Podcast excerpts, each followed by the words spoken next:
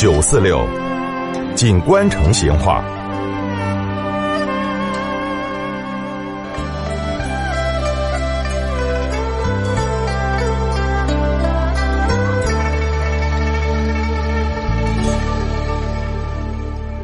听众朋友，在这个肥皂才出现的时候，绝对是极品哦。当时普通市民只有洗高档的衣料或者洗澡的时候，才舍得抹滴点儿肥皂。为啥子呢？因为那阵的肥皂相当的稀缺哦，一个人嘛，基本上一个月只买得到半年。那么在那种情况下，你想一下，这个洗涤的问题就成困难了的哦。以前最常用的洗涤用品嘛，可能老成都才晓得是皂角跟油换子。这个皂角嘛，就长得有点像胡豆管儿哦，但是要比胡豆管儿呢要大点儿，要长点儿，而且是黄颜色的。在洗衣服之前，就把那个干燥果把它破开，放到水后头去去搅动泡一会儿，等到它泛那个白泡泡了，而且呢。呃，用手呢，蹭进去摸起比较滑爽了。哎，那个时候就可以拿那个水来洗衣服、洗脑壳了。这个油环子呢，跟桂圆差不多大小，但是油罐子的皮呢要厚一些，而且看到呢就是重的。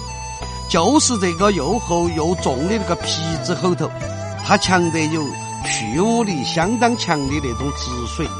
用的时候哈，就先把那个油罐子剥开。把那个后头的米米丢了，把那个皮壳呢丢到水后头去搅动，直到产生了粘液。但是哈，不管是稻谷还是油罐子，使用起来嘛都有点麻烦，所以后头又实行用烧碱。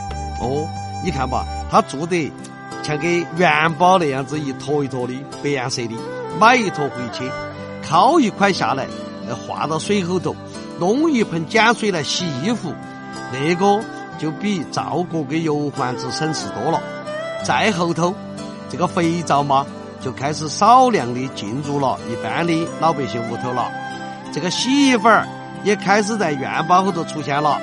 那阵还有好多人用洗衣粉来洗脑壳，他们觉得洗衣粉洗脑壳哈，去油腻的效果很好。洗一次以后，一个星期脑壳上都没得油腻。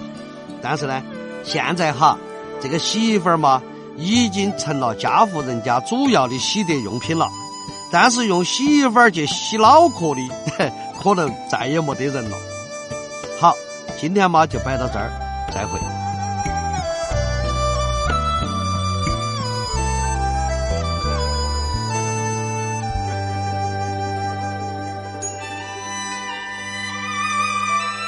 成都的味道。